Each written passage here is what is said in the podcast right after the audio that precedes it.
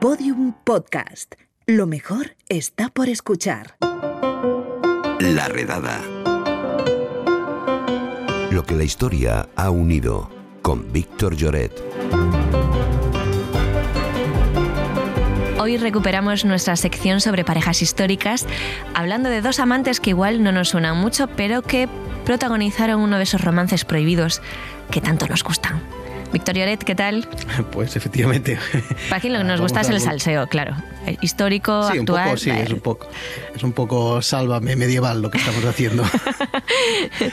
Entonces, este, este romance prohibido, pero más que prohibido, tuvo de todo, ¿no? Sí, sí, fue prohibido, complicado y bueno, digamos que accidentado, no quiero hacer spoilers.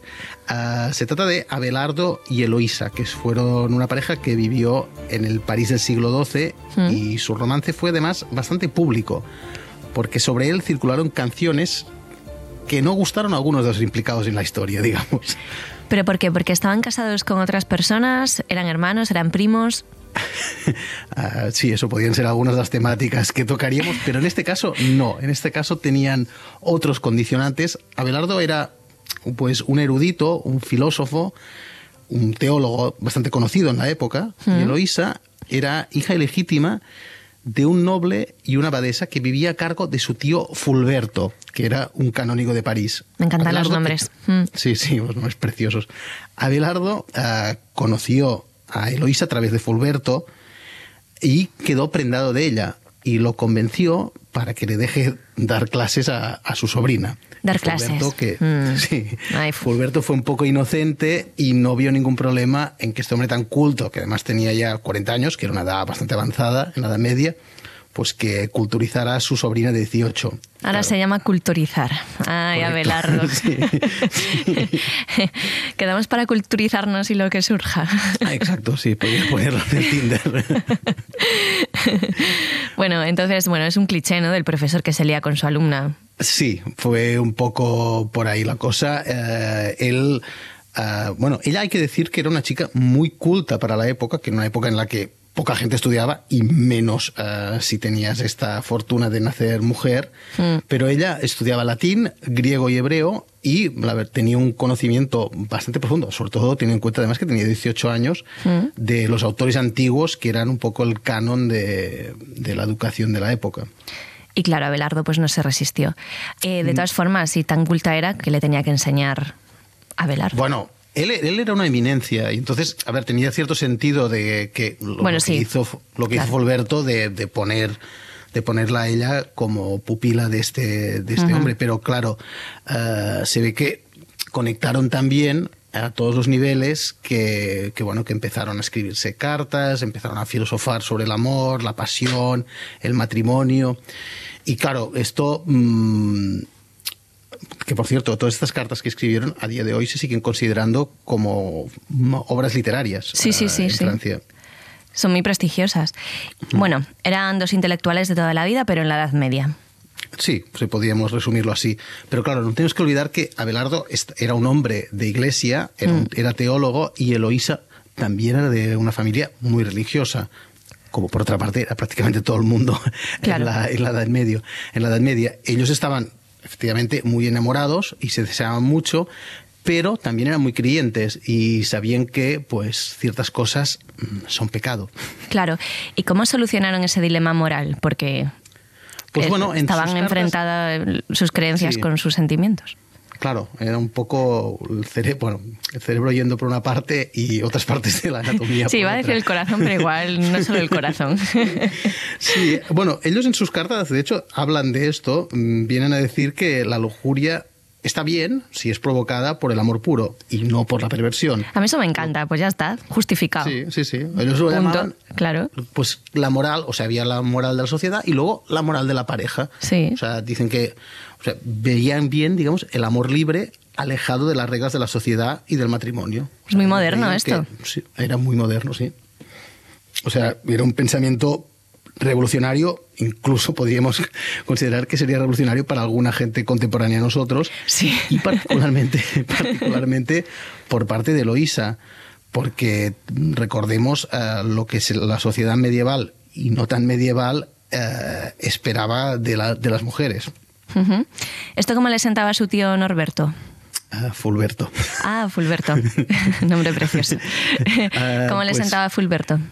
Pues Fulberto, no, que supongo que inicialmente era un poco inocente, no supo del romance de su sobrina con el profesor durante una temporada bastante larga y se enteró justamente debido a las dotes artísticas de Abelardo, porque resulta que él componía música y le dedicó a Luisa algunas canciones que empezaron a sonar por París, empezaron a, a ser, a escuchados en, en las playlists de los parisinos y llegaron a oídos del tío Fulberto y ahí empezaron un poco los problemas. ¿Pero eran canciones con indirectas o eran canciones de Eloísa?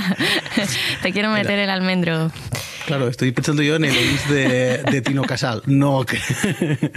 Pues um, debían ser suficientemente explícitas para que él se diera cuenta de Sí, que ¿no? solo podían salir de Abelardo y estar dedicadas a su sobrina. O sea, que bastante explícitas debían ser. Pero además es que mm, Fulberto pronto se encontró con una evidencia de este amor ah, bastante más ineludible, ah, porque Eloísa estaba embarazada. Ah, la evidencia biológica. Claro. y ahí me imagino que hubo problemas. Eso no le sentó muy bien a, a Fulberto, iba a decir Norberto, yo también.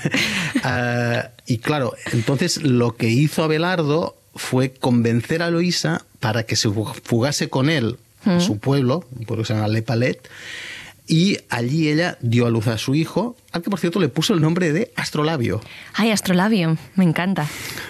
O sea, va bien de nombres la historia, ¿eh? también te lo Sí, digo. Sí, sí, sí, sí. Esta- tiene una ensalada de nombres bastante interesante. Ah, Además, este nombre en concreto, a mí, mm, buscando sobre este tema, me ha parecido curioso porque es un nombre que parece indicar que igual, pese a ser de, de iglesia los dos, igual en realidad no lo eran tanto, porque este nombre no lo encontrarás en ningún santoral y muy cristiano no parece. No, no, no. De hecho, Astrolabio podría ser un filtro de Instagram, por ejemplo. No, no, sí, sí, es un nombre muy moderno. sí, la verdad es que sí. Es un nombre que yo no he encontrado a nadie más que se llame así. Ah, un astrolabio es un instrumento que sirve para medir la distancia entre las estrellas. Igual tenía aquí un significado poético para ellos dos. Hombre, sí, tiene toda la pinta de que el, el tema iba por ahí, ¿no? Sí, de que sí, supongo que sí. Ah, sea como sea, Abelardo se fue a hablar con Fulberto, explicarle que bueno, que habían tenido descendencia, y le suplicó que le dejara casarse con Eloísa. Y ah, claro, Fulberto en principio estaba en contra. Y lo curioso es que la propia Eloísa también. ¿Por qué? Pues porque Eloísa ah, decía que Abelardo era un hombre de la iglesia y que si se casaba renunciaba a su vida de escolar. Porque en esa época la cosa funciona- funcionaba así. O te dedicabas al estudio o te dedicabas a la procreación. Pero las dos cosas no podía ser. Si la conciliación laboral es mala ahora, pues en la Edad Media era todavía peor. Sí, de hecho, seguramente hoy en día también sería bastante incompatible una cosa con la otra. Sí. Ah, Eloísa, pues como puedes ver que era muy considerada, mm, creía que Abelardo tenía que priorizar la erudición antes que lo de ser un hombre de familia. Además, ella también consideraba, y esto es bastante curioso, que el matrimonio mataba el amor platónico y ella prefería Ah. mantener su condición de mujer libre. Me gusta mucho la, la teoría que tenían estos dos. La Sí, sí, sobre Me parece muy sobre- contemporánea. Sí, sí, la verdad es que sí. Sobre todo ella, mm, muy de admirar.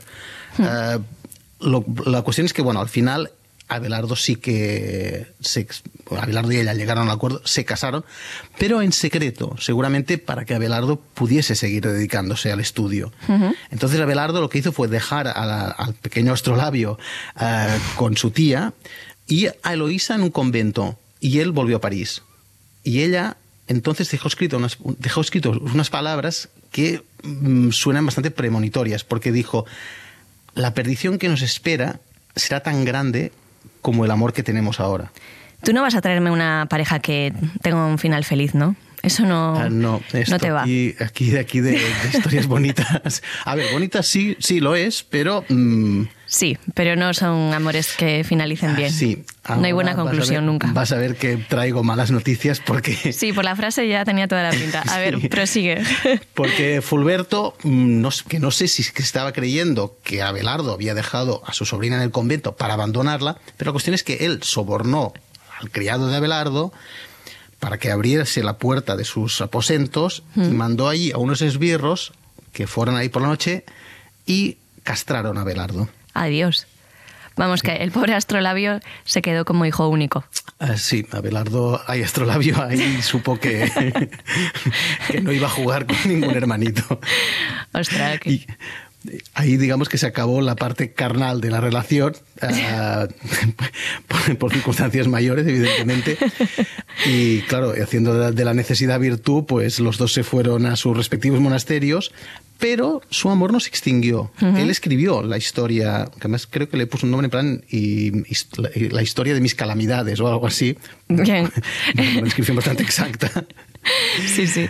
Pero siguieron manteniendo esta correspondencia eh, en la cual mo- mostraban los dos pues que se seguían queriendo y sobre todo ella. ¿eh?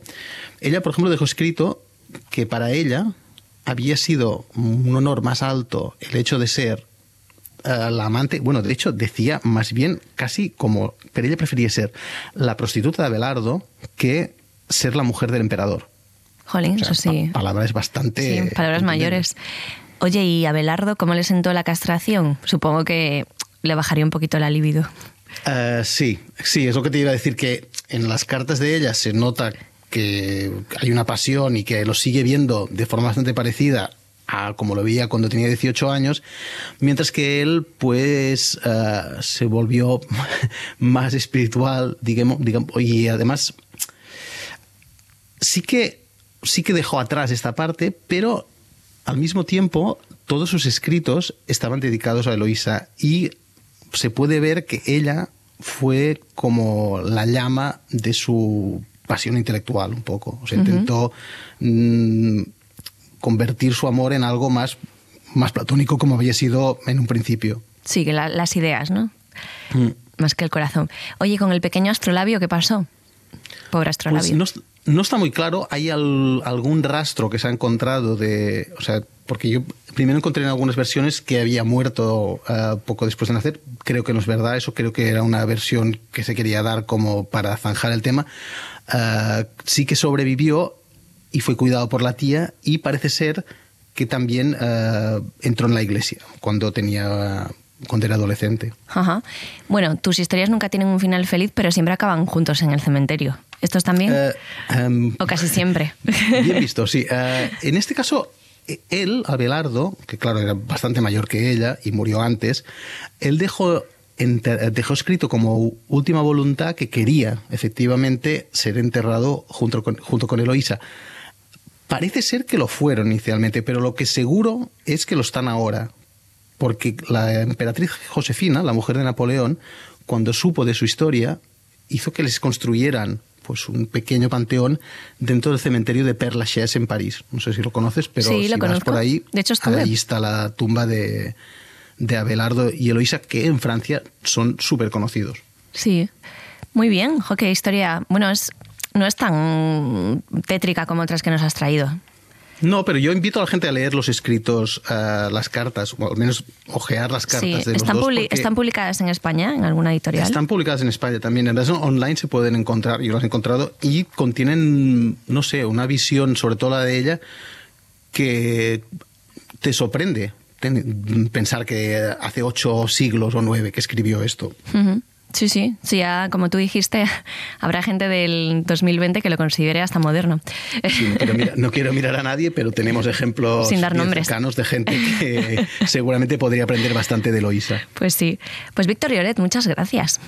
A vosotros. Nos vemos en la siguiente, en el siguiente drama de época. Venga, un beso, chao. Un beso. Bueno, pues hasta aquí el podcast de hoy, pero antes de marcharnos, proverbios. Dice un antiguo dicho japonés que encontrarse es el comienzo de la separación. Mm, Y aquí me encuentro, haciendo el cierre del capítulo de hoy. Así que aquí nos tenemos que separar. ¿Que quiénes somos nosotros para quitarle la razón a un japonés antiguo? Un saludo de Lucía Tawada, Juan López y Juan Aranaz. Adiós. Todos los episodios y contenidos adicionales en laredada.com. Síguenos en Twitter arroba redada y facebook.com barra laredada podcast.